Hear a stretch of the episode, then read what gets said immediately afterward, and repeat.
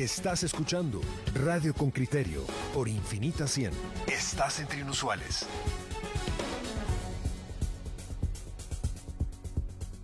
Eh, vamos a hablar al respecto con don Elvin Díaz. Él es vicepresidente del Instituto Comparado de Ciencias Penales y fue secretario privado del Ministerio Público entre 2010 y 2014. Elvin, ¿qué tal? Buenos días. Buenos días, Pedro. Un gusto saludarte de nuevo y, bueno, un, saludo también a la audiencia. Elvin, la, primera pregunta es, ¿con qué ojos ves estas, estos cambios el día de ayer eh, ordenados por la fiscal general y, especialmente el cambio que se produce en la Fiscalía de Derechos Humanos? Bueno, eh, desde el punto de vista formal hay que advertir que eh, la ley orgánica del Ministerio Público pues te faculta, ¿no? Como fiscal general, es una potestad exclusiva de la fiscal general y por los principios con los que actúa esta institución, que son muy distintos, digamos, a los del organismo judicial, por ejemplo, pues eh, que en este caso es jerárquico, es vertical, el tipo de organización, pues la, la fiscal está como en, está en el uso de sus facultades. El asunto es que creo yo que genera mucha suspicacia, digamos, estos cambios por el momento en el que se dan, ¿no? Creo que no advertir que también estamos frente a una administración del Ministerio Público que ha sido muy cuestionada por varios sectores de la sociedad, por varios medios de comunicación, y lo más grave que yo no había visto sin no había visto antes, esto es sin precedentes, es que también el propio gobierno de Estados Unidos cuestione, digamos, las decisiones que haya tomado la fiscal general en los últimos meses. Lo también que genera eh, muchas dudas es o no se despejan esas dudas que quedan en el ambiente después de que se comunica la decisión, es precisamente por qué hacerlo cuando una fiscalía como la de derechos humanos ha eh, pues desvelado un caso ya judicializado, mejor dicho, un caso que llevaba por muchos años en investigación, que es como el caso que se conoce como diario militar, ¿no? Eh, sorprende mucho porque, eh, sobre todo, es como pensar que pareciera que, es un caso importante para la Fiscalía y cuando se da la judicialización, se da repentinamente este cambio, pues eso genera muchas dudas, ¿verdad? Pareciera que no hubo una coordinación entre fiscal general y esta fiscalía o no se tomaron decisiones acordes, no sé. Hay cosas internas ahí que también bien haría la fiscal general en poder aclararlas, porque creo que en este comunicado que se emitió no, no dice mayor cosa. Y ahí eso es una duda que me parece a mí que va a recibir, es una decisión, mejor dicho, que va a recibir fuertes críticas por sectores que pues han acompañado históricamente estos casos. Creo que desde el punto de vista de quienes hemos estado en el sistema de justicia o quienes lo hemos estudiado, sabemos que es una decisión cuestionable, sobre todo también por el momento en el que sucede.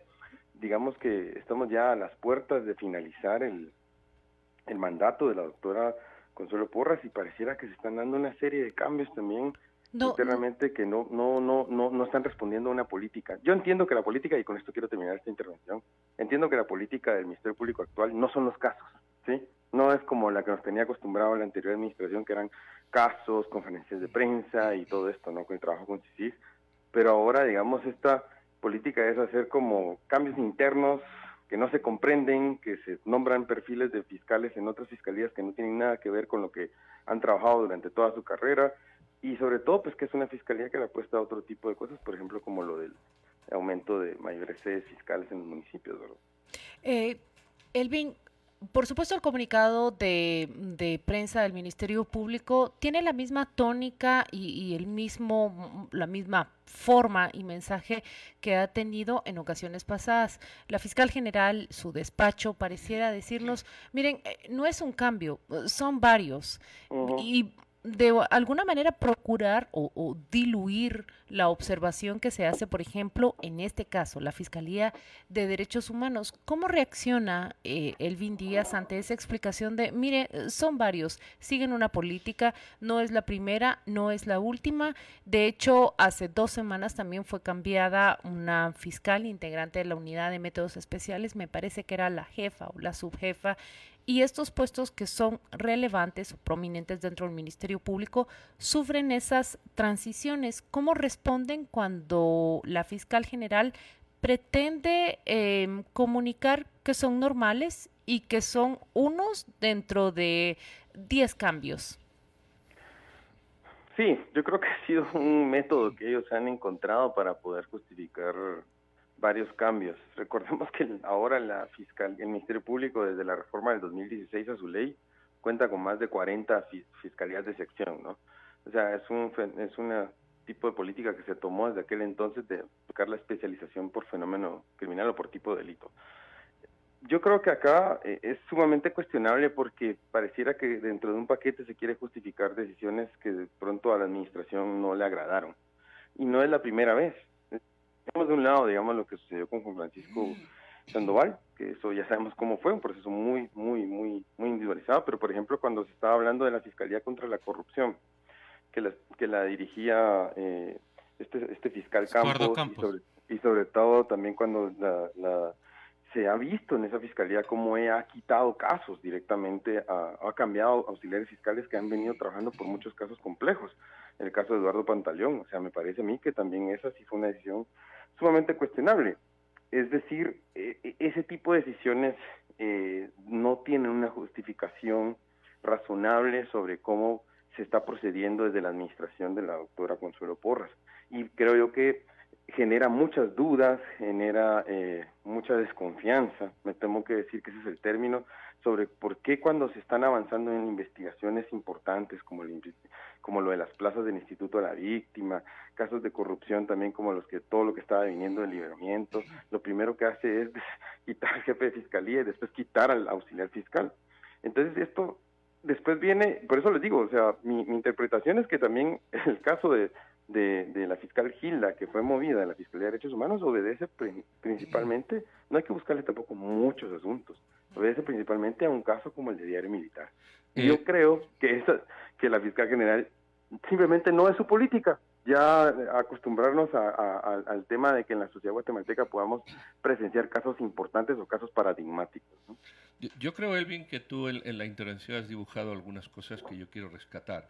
Esta administración no es como la anterior, que sacaban, lo has dicho tú, casos y casos y temas mediáticos. Y, también has dicho que, está en ley, los cambios los puede hacer la fiscal. Es. más, todas las fiscales han hecho cambios. Lo que pasa es que ahora hay revuelos con algunos, pero parece que, las anteriores fiscales que hicieron cambios no, no era tan importante como trascendente se quiere poner ahora. Y, y, luego parece que, que, e, e, esta ya es una opinión que te pido, eh, parece que, que, hay revuelo porque se cambia cierta persona. Seguimos fijándonos en las personas y no en las instituciones. Como la fiscal de derechos humanos que llevaba ahí 10 años, no, no lo sé, desde 2000, no lo sé, si llevaba 10, si llevaba 8, no lo sé. La cambian y, y hay algunos que no le gusta que la cambien. La pregunta es ¿por qué? desconfiamos o por qué no podemos pensar que quien viene lo va a hacer igual de bien? Eh, ¿Por qué queremos que tal persona esté ahí eh, en vez de reforzar la institución? Si el que viene no lo hace, yo estoy de acuerdo en hacer una crítica de que uno lo hacía y otro no. Pero desde el, desde el momento del cambio ya se desconfía absolutamente de todo lo que puede ocurrir y, y, se insiste, de 11 cambios se insiste, no, la de derechos humanos no debería de cambiar. A mí me da la impresión de que hay una cierta, un cierto interés en dejar a personas en vez de buscar institucionalidad. No, no sé qué te merece esta reflexión. No, claro, totalmente. Yo, yo, mira, yo por eso lo dije al principio, entiendo, desde el punto de vista es una, y es una buena pregunta, o sea, yo creo que hay que analizarlo detenidamente. Me parece que, obviamente, de que está en ley y es su potestad, creo que está clarísimo, ¿no? Eso, y que, y que sobre todo lo que tú dices, que, que ha sucedido en anteriores administraciones, por supuesto. Y de hecho hay algunas que pueden ser cuestionables aún en anteriores administraciones, pero este no es el momento para hablar. El asunto es que eh, yo veo dos antecedentes que me preocupan. Solo quiero decir eso, desde mi experiencia. El primero es que el antecedente FESI, yo, por ejemplo, te lo digo, o sea, cuando dijeron en aquel entonces que Carla Valenzuela era la jefa de FESI interina, yo dije, me siento tranquilo, porque estamos hablando de una mujer de carrera, estamos hablando de una mujer que de hecho yo conocí trabajando en el Ministerio Público en otras fiscalías y lo hizo muy bien, y venía de la unidad de métodos especiales. Por lo tanto, los filtros de seguridad, los filtros de conocer eh, delincuencia organizada, los, el tipo de casos que maneja FESI, no me preocupó tanto. Y dije, bueno, bueno, vamos a pensar en esta narrativa precisamente de pensar en la institución y no en la persona, quitando también lo arbitrario que fue la decisión de, destituir por ese proceso a Juan Francisco. Yo dije, bueno, esto puede avanzar. El problema es ahora en cómo se encuentra FESI. El problema es que ha surgido, ha surgido, esto sí digo, no estoy especulando, sino es porque lo, he leído en los medios de comunicación, pues estamos frente a un fiscal bastante cuestionable como es el fiscal Curruchichi, ¿no? Que lamentablemente se ha llegado al extremo de, de descalificar hasta el mismo proceso con el que ascendió a ser jefe de fiscal de sección. Entonces, esas son las cosas que, que te generan muchas dudas. Esas son las cosas que también no te dan confianza. Al menos a mí no, no me transmite que esto sea una decisión institucional. Entonces, habrá que ver quién, quién asumirá en esta fiscalía.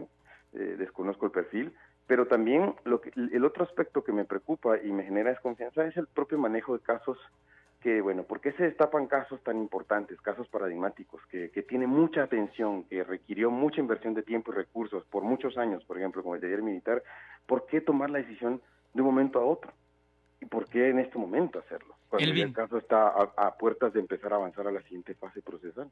Elvin, la Fiscalía de Derechos Humanos en Guatemala cobra especial relevancia porque es una fiscalía que sigue los procesos, ahí se, se ahí se operan realmente los procesos que plantean víctimas o familiares de víctimas de violaciones graves durante el conflicto armado guatemalteco. violaciones graves que no pueden ser soslayadas a pesar del de, acuerdo de reconciliación porque son, son vejaciones o violaciones de, de, lesa humanidad y eso no puede perdonarlo un Estado que quiere estar inserto dentro de la comunidad internacional. Yo veo que el antiguo fiscal de derechos humanos, el que procesó el caso de, de genocidio, ha tenido una inclemente persecución Orlando López, así es. Veo que la actual, que la fiscal que ahora está dejando el caso tiene por lo menos 10 acusaciones, cinco de ellas provenientes de la Fundación contra el Terrorismo. Veo que, que este caso que está desarrollando en este momento el diario militar, pues es un caso que, que de alguna manera raspa la conciencia de muchas personas en el país y creo que tiene una especial relevancia en, nuestra historia reciente.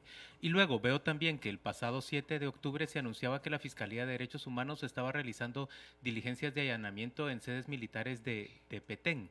Eh, veo que, que, esa clase de cosas, que esa clase de actuaciones de la Fiscalía seguramente irrita a, a sectores que, bueno, tienen cuota de poder en este momento acceso a la propia fiscal general. Y no es dable eh, eh, dejar de pensar que hay una que hay una determinación política en esto de, debilitar a la fiscalía de, derechos humanos. Esa es la forma en que creo que, que, de alguna manera se está viendo. Y solo solo hago hincapié en una cosa más.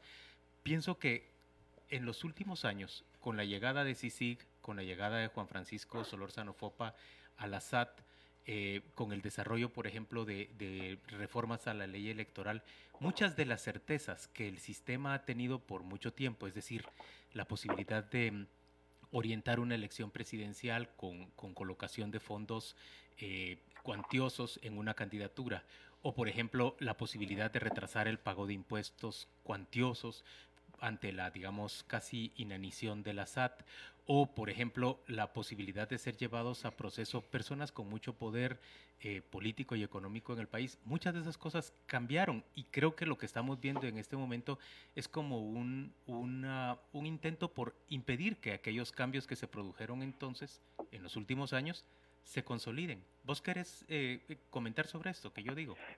Sí, es precisamente lo. Eh, yo coincido en, en tu lectura.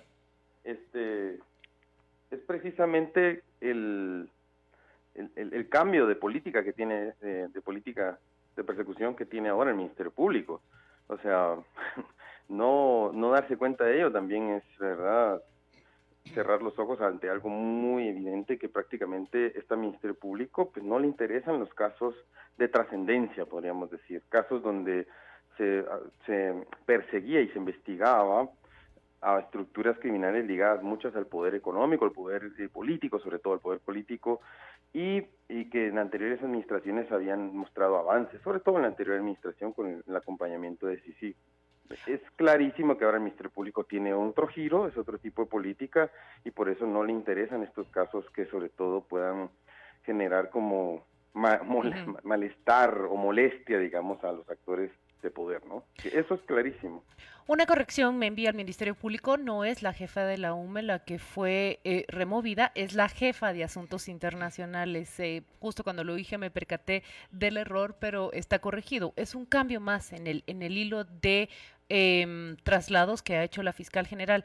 Eh, Elvin, prácticamente uno podría atender eh, ese argumento que pretende levantarse desde el despacho de la fiscal general. Miren, es un cambio entre 10, pero uno voltea a ver seis meses atrás la Fiscalía contra la Corrupción y no hay resultados, no hay resultados sobre los casos que los fiscales removidos o trasladados apuntaron que se convertían extremadamente sensibles en sus, en sus mesas de trabajo. Me refiero al caso del Instituto de la Víctima, me refiero al caso del Instituto de Libramiento, al caso del Libramiento de Chimaltenango, me refiero al caso que se revela corrupción en el INSIBUME. Esos son tres casos que mencionan los fiscales trasladados que se vuelven sensibles y motivo de sus traslados. Seis meses después de ese cambio no ocurrió absolutamente nada. Déjenme decirles que no solo es el traslado de los fiscales o los auxiliares fiscales.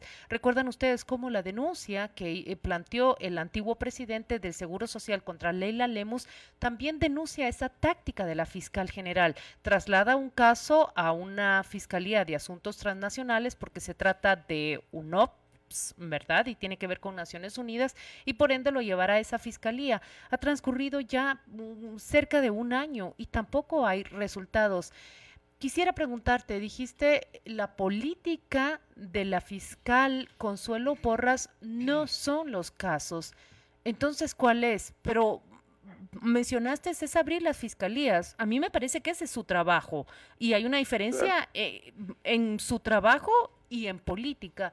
¿Cuál es la política que ha impreso Consuelo Porras al Ministerio Público? Bueno, de hecho, pues, la misma política que, ha adoptado eh, la actual administración del Ministerio Público es precisamente no presentar más casos. O sea, no avanzar en investigaciones de casos complejos o casos que tienen trascendencia. Precisamente lo que, lo que estábamos hablando con Juan Luis. Yo entiendo lo que tú dices, ¿verdad? De que, por ejemplo, lo de la eh, ampliar la cobertura territorial es algo parte de su trabajo. Sin embargo, ella puede decir, afirmarlo de que pues, en anteriores administraciones no había sucedido. Y yo lo veo así, ¿verdad? Que pensemos, ¿qué nos va a decir ella a mayo del 2022 cuando deje el Ministerio Público? Bueno, yo creo que los resultados van a ser muy distintos a lo que a, los ministerios públicos que veníamos viendo en los últimos dos, tres, en los dos, dos, tres administraciones anteriores. Pero no lo va a dejar, Elvin. No lo va a dejar. Lo más probable es que ella sea de nuevo. Bueno, si ella, yo no sé si, de verdad yo no sé si un decano, perdón que lo diga aquí, Juan Luis, yo no sé si un decano se va a arriesgar a que una persona que está vetada por Estados Unidos pase en ese listado. O sea, veo muy difícil. Conociendo a los decanos con sus relaciones internacionales, académicas, con universidades de otros estados, como sobre todo Estados Unidos, no lo sé. un año después. meterme en ese problema. Pero bueno, eso, lo podemos hablar si quieren eh, de enero a mayo. Vamos a tener eh, tiempo para hablar de ese proceso. Veremos cuál es la fuerza que puede tener ella entre los decanos. Pero un año después de que asumiera Consuelo Porras, yo planteé esa pregunta directamente a ellas. ¿Cuál es el caso del que ella puede sentirse orgullosa y, y mencionarlo a la población? Mire, aquí hay un caso sensible en el cual ha actuado. Ella mencionó que el caso de la detención del exministro Carlos Era el proceso que la hacía sentir en ese momento más satisfecha y eh, la parafraseo, por supuesto, esta reunión ocurrió en el 2019, dijo, si ustedes vieran el cuerpo de prueba de ese caso, se dan cuenta de todo lo que ocurrió en Pavón, más o menos de esa manera. Es un mm. caso que por supuesto se encuentra en los tribunales y no se le puede achacar al Ministerio Público la lentitud con la que se mueve ya en el sistema eh, judicial, pero mm, plantearía nuevamente la pregunta, ¿cuál es el, el, caso que en este momento a ella la hace mostrarle a la población pues una, una política criminal mm, dictada desde, desde su gestión? Pues yo bueno, yo creo que ahí eh, sin duda, sin lugar a dudas es el hecho de que pues no le interesó que los casos avanzaran y sobre todo que se se dieran estos los traslados muy cuestionables que, que nos hemos referido, ¿verdad? No solo de jefes de fiscalía, sino también de auxiliares fiscales. Y ojo, que yo solo quiero poner ahí un punto. No solamente es en la situación de que eh, estas personas sean trasladadas, estas personas también, como lo, mencionaba Juan Luis. O sea, por ejemplo, los fiscales tienen más de 10 denuncias presentadas por distintos grupos que están interesados en que estos casos no avancen o que han cuestionado eh, las, estas investigaciones. Y, esos, y, los fiscales, sea, tienen que estar permanentemente evacuando y defendiéndose ante la Fiscalía de Asuntos Internos. Y me parece a mí que ahí eh, no se está poniendo atención a, a, este a la promoción de denuncias indebidas, ¿no? Denuncias penales. O sea, ya que un fiscal tenga más de 20 denuncias o más de 50, como fue el caso, como es el caso con Francisco, me parece a mí que es muy alarmante, ¿no? O sea, se ha permitido también el uso de, de, de este instrumento de, denuncias penales espurias o de sobrecargar, digamos, a las fiscalías en estos asuntos por las decisiones que toman ellos en sus casos cuando están en el marco de sus atribuciones, es muy cuestionable.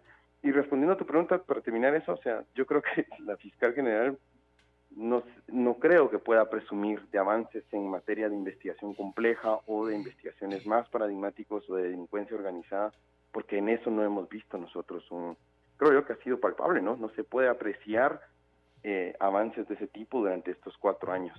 Así que yo creo que ella tendrá que montar, de, explicar otro tipo de, de logros desde su administración, que bueno, ahí también se le vendrá la crítica, ¿no? Bueno, yo, he visto que lo ha explicado en los informes, otra cosa es que no se le haya prestado atención.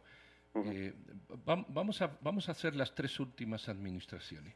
Las tres últimas administraciones, la de la señora Paz, la señora Aldana y la señora Porras, tres mujeres, han tenido cuestiones y temas distintos. Es como si decimos, por ejemplo, que la administración de la señora Paz no salieron los casos de la señora Telmaldani. Uno dice, ¿por qué no salieron esos grandes casos allí? O si decimos, bueno, en la administración del Tel Maldana hubo una exposición mediática de los casos, pero ¿cuántos se han resuelto positivos en los tribunales y cuántos han fracasado? Y sobre todo, ¿a cuántos se le ha garantizado ciertos derechos que eran cuestionados, como esto de la evidenciación pública de gente que luego era liberada sin cargo? Es decir, eh, lo que yo veo aquí, más que quizás muchas veces un análisis comparado racional, es un análisis emocional de cómo a mí me gustaba más eh, pues eh, estos shows mediáticos de la administración anterior o los juicios de genocidio de la anterior, como eso me gustaba a mí más, porque va más en mi idiosincrasia, me gustaría que eso siguiera. Porque, por ejemplo, vámonos al día de ayer. Al día de ayer podemos preguntarnos por qué el diario militar no avanza igual que el de hoy. O sea, la génesis, vale. ¿Cómo una fiscal que lleva tanto tiempo, ¿cuántos, ¿cuántas administraciones? No, militar se avanza. Bueno, entonces dejemos que el fiscal que llega demuestre que lo puede seguir, pero no generemos una crítica antes de tiempo. ¿Desde cuándo viene el diario militar? El diario militar no es de ayer, ¿verdad? El diario militar viene de administraciones atrás. La pregunta es, ¿por qué ahora nos duele tanto lo del diario militar si ha habido administraciones que no lo han sacado? Es que lo estaban investigando. Bueno, entonces demos, digo yo, demos eh, la oportunidad de que quien llega lo pueda administrar. Pero si ya lo que nos molesta es que la fiscal la cambien, más me pareciera a mí, e insisto en esta cuestión, que hay un interés porque no cambien la fiscal que yo quiero, como pasó con la jueza Yasmín Barrios, más me interesa a mí la persona, porque la persona quizá es más afín a mis, a mis formas de ser que el hecho, porque no nos cuestionamos el diario militar nada más que cuando cambian a la persona, pero no nos cuestionamos el tiempo que ha transcurrido la persona investigando y no ha sacado resultados hasta ahora. Eh, en fin, yo, creo que esta discusión, como, como dije, va más por el tema personal que institucional. ¿Crees vos, Elvin, que estás hablando más a partir de, de personas que de institución? No, la verdad, yo entiendo el enfoque que, que Pedro expone, ¿no? Este, también yo creo que también podríamos decir lo mismo para quienes están defendiendo esta administración, que va más allá de lo personal que de lo institucional. La verdad no, no es algo que yo haya puesto acá en la mesa, estamos poniendo hechos, estamos poniendo, y si nos atrevemos a comparar es precisamente, también probablemente en las anteriores administraciones hubo decisiones cuestionables, yo no lo dudo, hayan cosas que hayan fallado, yo no lo dudo, así es también el juego, digamos, de cuando uno se sienta en estos puestos importantes con el Ministerio Público, ¿verdad? Y también organizaciones criticaron que también que respaldar, criticaron las anteriores administraciones. A mí lo que me parece es que hay que poner también los pies, o sea, hay que poner con mucha seriedad en, en, bueno, qué puede devenir de este tipo de decisiones. Y yo lo que he dicho es que durante estos meses tan complejos para el Ministerio Público, tan tan intensos, digamos, en su dinámica institucional, lo que hemos visto también es que, por ejemplo, lo de FESI, ¿verdad? O sea, más allá de si me caía bien o no Juan Francisco, si yo no lo apoyaba o no, o sea, ahora quien dirige esa fiscalía es alguien como Curuchichi, que han salido muchas cosas muy muy cuestionables de, del proceso, desde su proceso de, de, ascenso como fiscal hasta cómo está trabajando, digamos, los, los, los, casos que la FESI llevaba, ¿verdad? Elvin, vos sos un experto en materia penal y te quiero preguntar algo concretamente. Por ejemplo, en un caso como el diario militar, eh, que ya está eh, planteado frente a juez, que el juez ya vinculó a proceso, que el juez ya ha conocido las declaraciones, que muy probablemente el juez va a enviar a juicio a, buena parte de, de, las personas. ¿Vos crees que ahí todavía pueda digamos, una, una actuación del Ministerio Público, eh, aplicar tortuguismo sobre el caso. Veo diferencia entre este caso que ya está siendo procesado y que en buena medida está en manos de un juez, por ejemplo, con las investigaciones que se sigue por corrupción en el INSIBUME, por corrupción claro, claro, en que el no están judicializadas. Porque aquellas no están judicializadas y todavía desde el Ministerio Público se puede ejercer control para evitar, digamos, que se produzca esa persecución penal. Pero acá ya está judicializado y además veo a unos querellantes adhesivos participando. ¿Qué pensás vos de este proceso? ¿Hay diferencia entre uno u otro? Sí, hay diferencias, sin lugar a dudas, pero también llevan tiempo. Es que esto es algo que hay que, no hay que dejar de valorar. Son casos que algunos han devenido también de sentencias internacionales, como por ejemplo el caso de Carlos Bielman. Es un caso que si bien puede presumirse que surgió, que se destapó en esta administración, y es el caso que presume la fiscal general, que yo no recordaba ese antecedente que Claudia expuso, es un caso que viene desde la misma Corte Interamericana, ¿verdad? O sea, esta persona está siendo juzgada por tortura y por ejecuciones extrajudiciales, no por las que fue juzgado allá en España, ¿verdad? Ni, ni las porque están siendo juzgadas en, en, otros, otros países de Europa, eh, Espérense ni Figueroa, sino son otro tipo de también de, de casos que vienen de las investigaciones durante la administración de ellos durante el aparato policial, ¿verdad? Cuando estaba a cargo de ellos. A mí me parece que ese tipo de casos también llevan un tiempo. Venían trabajándose desde la CICIG y, desde el Ministerio Público anterior y hasta ahora se destaparon. Ahora bien, con el caso de ayer militar, yo sí veo peligros, digamos, no solo por este tortuguismo al que te has referido, ¿verdad? Que es, que es como la mora judicial que se puede tomar en el avance de un proceso, sino también en que, bueno, pueden cambiar eh, algunas calificaciones, algunos hechos ya no se pueden tomar con la seriedad con la que se estaba tomando la investigación a cargo de la fiscal Gilda. O sea, se pueden tomar otro tipo de decisiones que pueden afectar el caso desde el seno de una fiscalía. Sí, eso en primer lugar. Se pueden detener procesos también, sí, no solo con la litigación de la defensa, y, tampoco, y también con toda esta dinámica lenta que tienen los juzgados, por supuesto. Y, pero lo que me preocupa a mí es que el enfoque, la dirección que iba teniendo este caso, el hecho de sacarlo hasta ahora también puede obedecer a una, a una decisión muy particular de los fiscales, ¿verdad?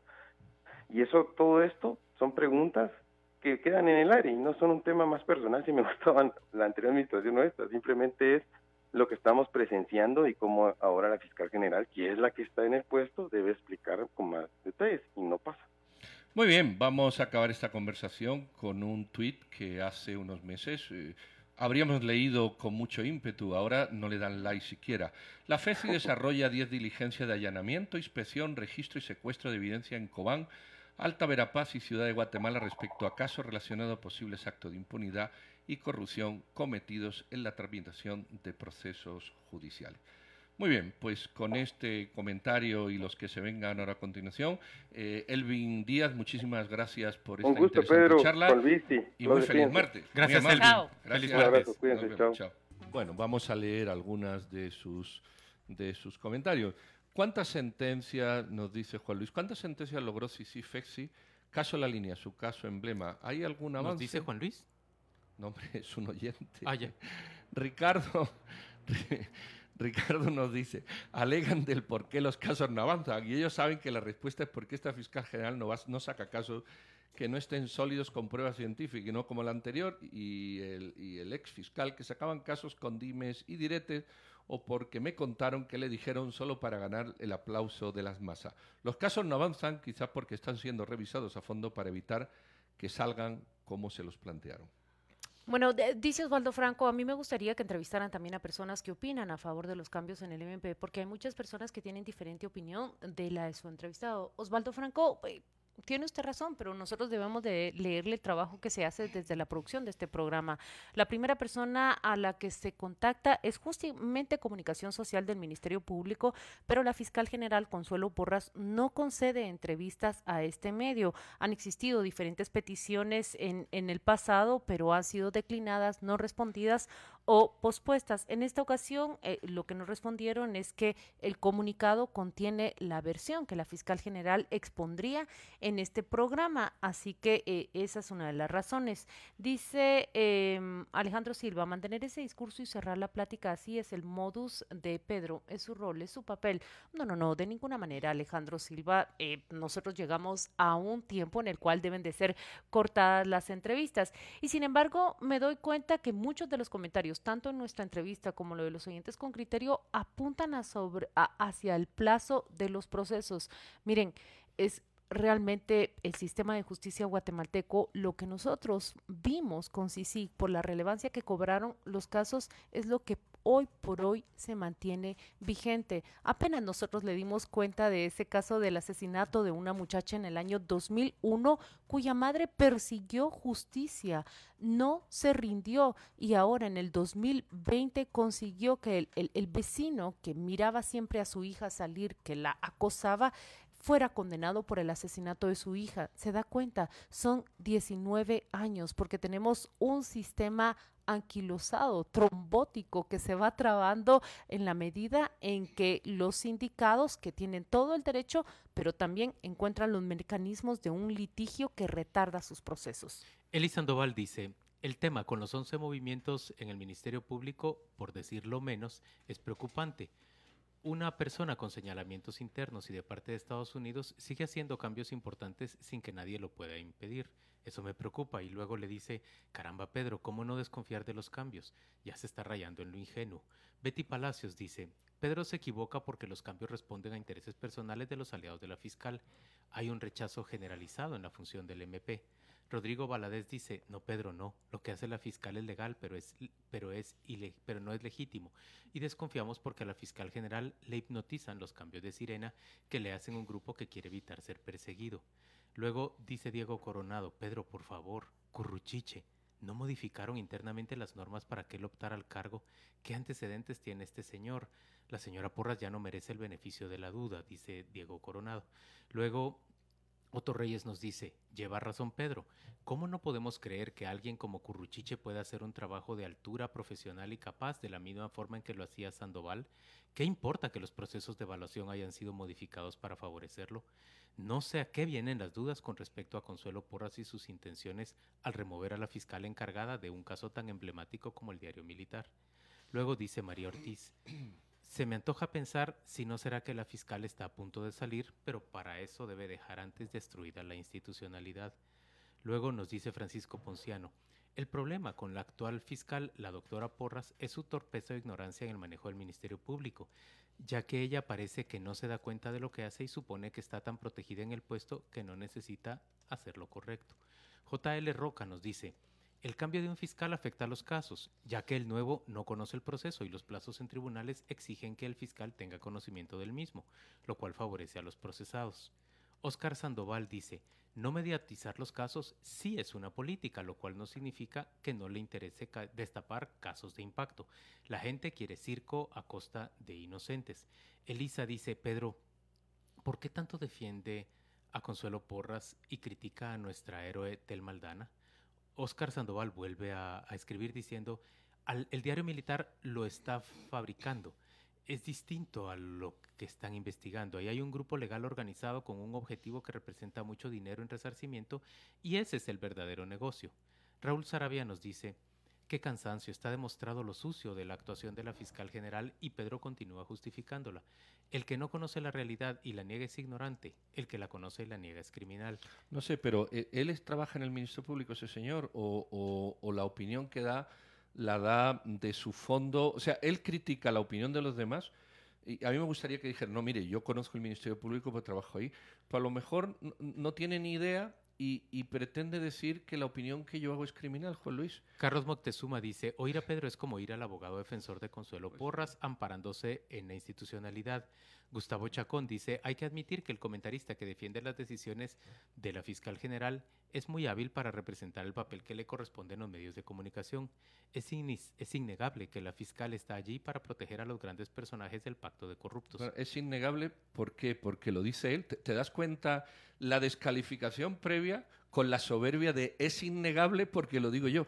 Es un absurdo de, de, de, redacción, perdona. Nos dice, en cualquier empresa o institución, la excesiva rotación de personal causa daños. Además, no hay carrera administrativa porque no son ascensos y cada fiscal tiene experiencia en su área y sus casos. Por ejemplo, es como que en una empresa el jefe de contabilidad pase a ser jefe de atención al cliente y este último jefe de auditoría. Y los tres son auditores de profesión. ¿Cuáles serán los resultados? Edgar nos dice, aunque digan que la prioridad del MP actual es ampliar la cobertura, en las sedes de los municipios no se presta la atención adecuada. Muchas sedes de los municipios parecen kioscos de información.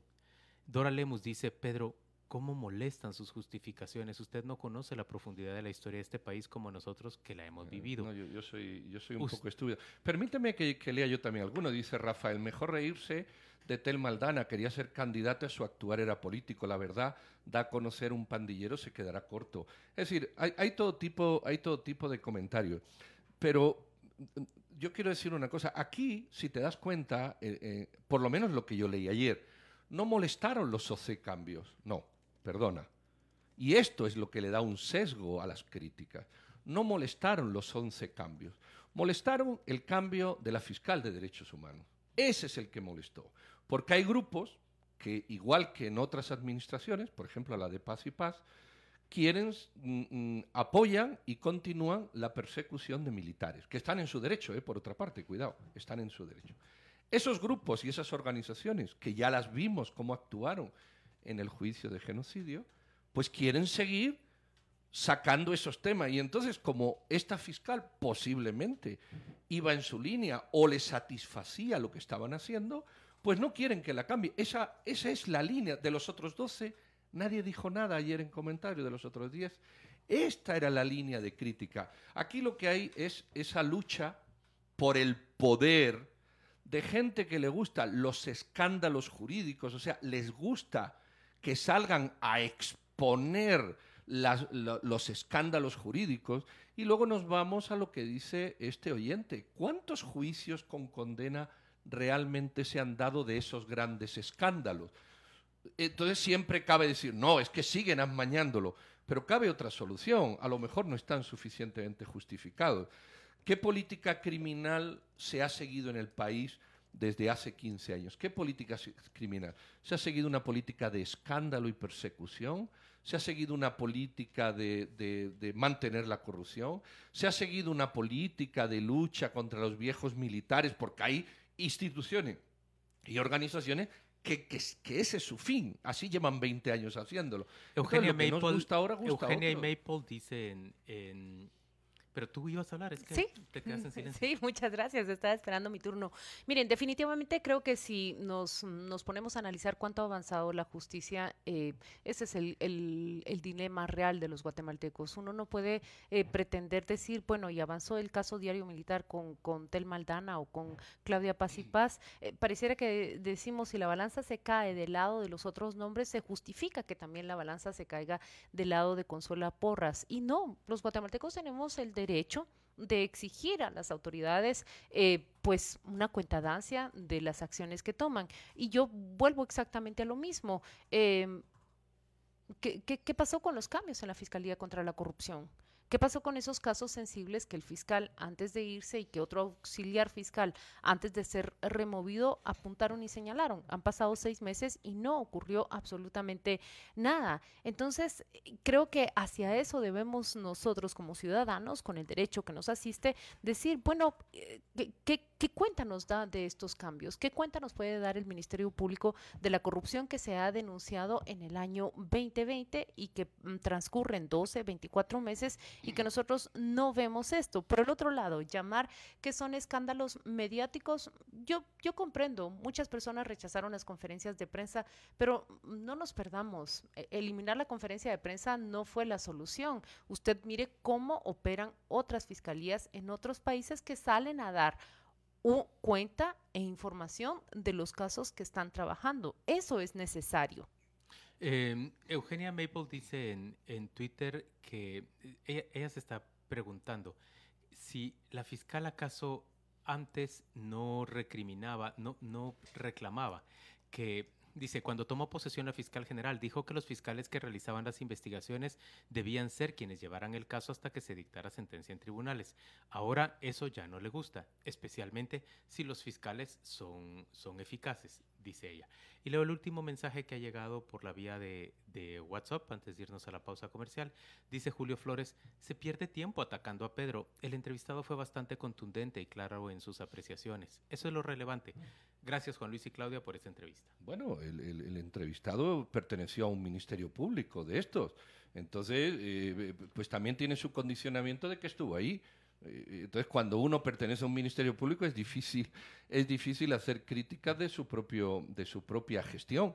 Eh, ya no nos acordamos, yo todavía me acuerdo, aunque me tomo el Bresol ese por las mañanas y el Geriforte, de que cuando... Bresol es para la alergia. Para la alergia, pues eso, pues entonces el Geriforte me lo tomo y se me olvida la alergia. Eh, ya nos acordamos cuando Ted Maldana llega al poder y hay unas críticas brutales porque iba a sustituir a una fiscal que era insustituible, que era Paz y Paz. Si quieren lo googleo y se lo saco para los desmemoriados. Luego resulta que aparece otra heroína, que es una heroína eh, que a través de sí porque había unas críticas brutales, recuerda, recuerda el año siguiente del primer año de gestión de Telmaldana, cómo iba a sustituir a Paz y Paz, que la habían sacado por alguien que iba a poner Pérez Molina. Oh, maravilla. Luego sale la fiscal de hierro que con CICIG evidencia muchos casos. Y ahora vuelvo a la pregunta de Juan Luis. ¿Cuántos casos, además de la línea, se han resuelto de esos que hicieron tanto escándalo? Muchísimo. Esto está resuelto, esto está respondido en el tercer informe de la fiscal general eh, del Ministerio Público. Claro, lo mismo que ahora en el informe te dice que se han resuelto más casos que los años anteriores. pero, pero solo te digo una cosa. Si ahora sos tan crítico de Tel Maldana, ¿por qué cuando ella tenía el poder la elogiabas tanto? No, yo no la elogiaba, Juan Luis. Vamos a ver. Vamos a ver. Ahora decís que no elogiabas a Tel Maldana, ni a Iván Velázquez, ni a Juan Francisco Yo de Iván Velázquez, cuando empezó en televisión, dije que era el primer fiscal que le había entrado con decisión a temas de los, de los grupos armados, cosa que los dos anteriores no habían hecho. Y lo dije en televisión, y lo sostengo. Igual que yo he elogiado mucho, y sigo elogiando la labor que hizo de fiscal Juan Francisco Sandoval. Pero tú sabes que aquí hemos elogiado la manera pública y deleznable en la que salían presentando los casos, porque lo hemos hecho los tres, ¿verdad? No, no, no, yo, no, critico las conferencias. Ah, ¿no habéis criticado las conferencias? No, no, no, no, preocuparos, yo, me voy a acordar de buscar un video. Y yo mantengo coherencia entre, a ver, yo considero tanto la gestión de Claudia Paz y Paz, como la gestión de Tel Maldana, como la gestión de Juan Francisco Sandoval, como la gestión de Iván Velázquez, como gestiones que marcan un antes y un después en, en la administración de justicia. Claro que hay un antes y un guatemalteca con una eh, con un legado sumamente positivo. Yo no he cambiado. Y respecto a las conferencias de prensa, yo he mantenido una posición. Han de mejorarse, sí, han de atenderse las fallas que se han señalado de parte de las personas afectadas, pero para mí, como periodista, la conferencia de prensa es un órgano, un canal de comunicación que es eficiente tanto de la institución, se llame policía, se llame fiscalía, se llame organismo judicial, para los medios de comunicación y por ende para el público. ¿Tienen señalamientos? Sí, los fiscales generales debían sentarse y los fiscales de sección a atender cuáles son las fallas que se critican y atenderlas. De hecho, es, subrayado el modelo que utiliza la Fiscalía del Distrito Sur de Estados Unidos. Recuerdan, cuando emite sus comunicados y nos puede decir por qué han detenido a Mario Estrada, por qué se han llevado al alcalde de... Mm, Ayutla, por ejemplo, son comunicados en donde ellos expresan, bueno, estas son las razones, estas son las evidencias y aquí se tiene exactamente el motivo por el cual se detiene. Sí, pero yo no estoy hablando de eso, estoy hablando del show mediático que atentaba contra los principios constitucionales que aquí lo hemos hablado. Las conferencias, decís No, es que eso no son conferencias, el show mediático que atentaba contra los principios constitucionales, no le cambies el nombre. Una conferencia de prensa es decir por qué se ha detenido a fulano y por qué no. Aquí hay un show expositivo que ya culpaba a la persona. De esos casos que se culpaban a la persona, luego ya uno tenía que defenderse como condenado y acusado. De ese detalle hemos hablado aquí. Y bueno, yo veo que estaba yo confundido, que ustedes habían dicho que esa vulneración existía y nos lo cuestionamos aquí junto con la prisión preventiva que también se daba de manera continuada en, esas administraciones. Perdón, perdón que, concluya yo como tú dices, que se daba en esas administraciones. Y cuando la señora Telmaldana... una cosa, Pedro, es que las fiscalías no dictan la orden, la, prisión, la dictan los jueces. Yo lo sé. Cuando el señor comisionado señala en un informe treinta y tantos jueces de la corrupción, de los que no apuerta ni una prueba, señor Dalanese en su informe. Se me olvida. Incluido Telmaldana, por cierto no importa ninguna prueba, ya me dirás tú a mí qué libertad de, jugadores hay. Hay jugadores corruptos, pero hay jugadores presionados. Vamos a ver, aquí sí ha hecho su juego, no nos engañemos. Eh, y es verdad que el comisionado que es el primero que da un salto a seguir los aparatos, porque los anteriores no habían seguido ningún aparato. Es más, hay hasta grandes sospechas de pacto del señor Castresana con ciertos gobiernos. Pero bueno, Ahí la historia juzgar esto, no, no lo vamos a juzgar nosotros. Pero en un pueblo como este, ávido de, de, de pues, ¿qué diría yo?, de, de, confrontación polarizada de la guerra, eso de que saquen casos y te los estrellen en la cara, pues era muy bienvenido. Y la gente aplaudía cual show y circo romano los jueves de Sisi, lo, que no los me viernes de Sisi, que ahora ya no ¿Por qué antes eras tan elogioso de ellos? No, no. ¿Y por qué ahora que ellos perdieron poder político no, es que no. Ya no lo sos. Tú pretendes atribuirme a mí a lo que yo no he hecho. Yo he elogiado cosas que se han hecho, por supuesto que hay que elogiar, que detengan a Pérez Molina, que construyan un caso contra Valdetti, que le entren a corruptelas que había. Por supuesto que eso hay que elogiarlo. Y lo sigo elogiando. Yo no tengo ninguna duda sobre eso. Y esos son, mm, cuando dices shows mediáticos, y una pregunta auténtica para que avancemos. ¿Qué conferencia se convirtió en un show mediático? ¿O qué caso se convirtió en un show Bueno, te voy a contar una que recuerdo que el señor Castresana no tuvo los bemoles de decir que era yo. Y fue una intervención. Pero estás hablando de Castresana, estamos hablando de Tel Maldana y de Iván Velázquez. Bueno, ahí había casos, Juan Luis, es que era una línea que seguía. Eran casos en los que salían y la gente aplaudía los jueves de Sisi. ¿Por qué? Porque nos gustaba el circo, nos sigue gustando el circo. Lo que pasa es que ninguno se veía en ese circo. cuál te pareció que fue un show mediático? Las conferencias de prensa, el 99%, por la forma, por los nombres, porque te exponían como un culpable mediático, te exponían, y esto lo hemos discutido aquí, y hay un artículo constitucional, pero como no recuerdo cuál es, no lo voy a decir, te exponían como un culpable que luego te tenías tú que defender, incluso sin haberte oído en primera declaración. Tú ya eras un culpable condenado por la CICIG y por el Ministerio Público en este país. Y el error más grande de Tel Maldana, donde cambia sustancialmente mi percepción, Juan Luis, es cuando no ha terminado todavía de ser fiscal y ya quiere ser candidata política. Entonces, esa sospecha que ahora tenemos de, de, la señora Porra es una sospecha que también cabe en lo anterior. ¿De verdad que se pudo ser una fiscal de hierro sabiendo que al día siguiente de dejar quería ser eh, eh, candidata política con toda una estructura, bueno, pues la sospecha también cabe, porque si puestos a sospechar, puestos a pensar, puestos a inferir, pues una persona que termina hoy su persecución penal y mañana se presenta con, con ganas de una participación política para cambiar el esquema y tal, pues uno dice, bueno, mm, mm, podemos entender que tú eres tú hasta el día de y el día de menos uno eres otro tú.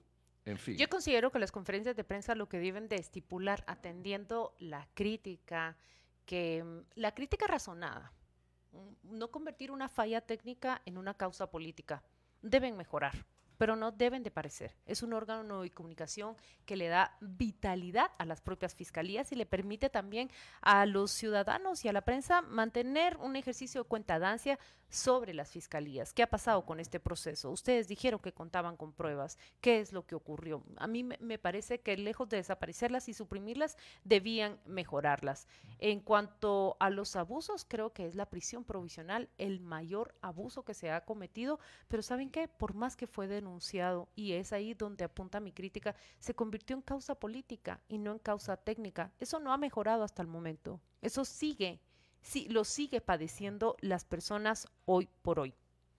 Muy bien. leo, ¿Puedo leer los últimos tres o ya no leemos? Dale, si quieres leer dos o tres, lee. Dice Vinicio Méndez, Juan Luis Font, ¿la gente no puede cambiar de opinión?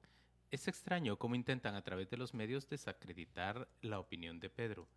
Eh, dice Pía Soto, o sí, Pía Soto. La verdad es que no duró escuchando el programa. Este señor Pedro que tiene la verdad, no duro escuchando el programa. Este señor Pedro cree que tiene la verdad absoluta porque trabajo en el MP. No, o, no sé si quiere decir trabajo, no lo tildo. Francisco García dice, el MP presenta las pruebas, el juez resuelve. Los jueves de CICIG eran proporcionales a los criminales. Si Tel Maldana quiere ser candidata, está en su absoluto derecho, dice Francisco García. Eh, y Julio Flores dice, a mí me gustaba la justicia y me sigue gustando, qué circo ni qué circo. Y Félix Alvarado dice, resulta que exponer a los responsables, que sí lo eran, por eso estaban las pruebas, es peor que ocultar la mafia, que sí lo es, pero para eso están los datos. Muy bien. Bueno, voy a leer el de Edgar, que me echa flores por lo menos, verá que hay uno bueno. Dice, Pedro lleva razón, show mediático y sin que sea vencido. ¿Sabe a todos los críticos cómo se arregla esto? Con tolerancia y con principios democráticos veo que hay gente que, no les gusta otras opiniones. Eh, parece que la opinión tiene que ser estándar única, que el disenso no puede existir, que cuando uno disiente o es criminal o está con los corruptos. No, hombre, no. La tolerancia y los principios democráticos son los que existen. Y en una sociedad hay personas que piensan como usted, don Francisco, que no sé quién es, y hay personas que piensan como yo, don Luis, que tampoco sé quién es y son distintos y hay que escuchar. La tolerancia y los valores democráticos son los que sustentan una auténtica discusión. Y luego usted quédese con el principio que quiera. Si aquí nadie le impone nada, ni Juan Luis, ni Claudia, ni un servidor. Dios nos libre. Venga, vamos a corte y regresamos.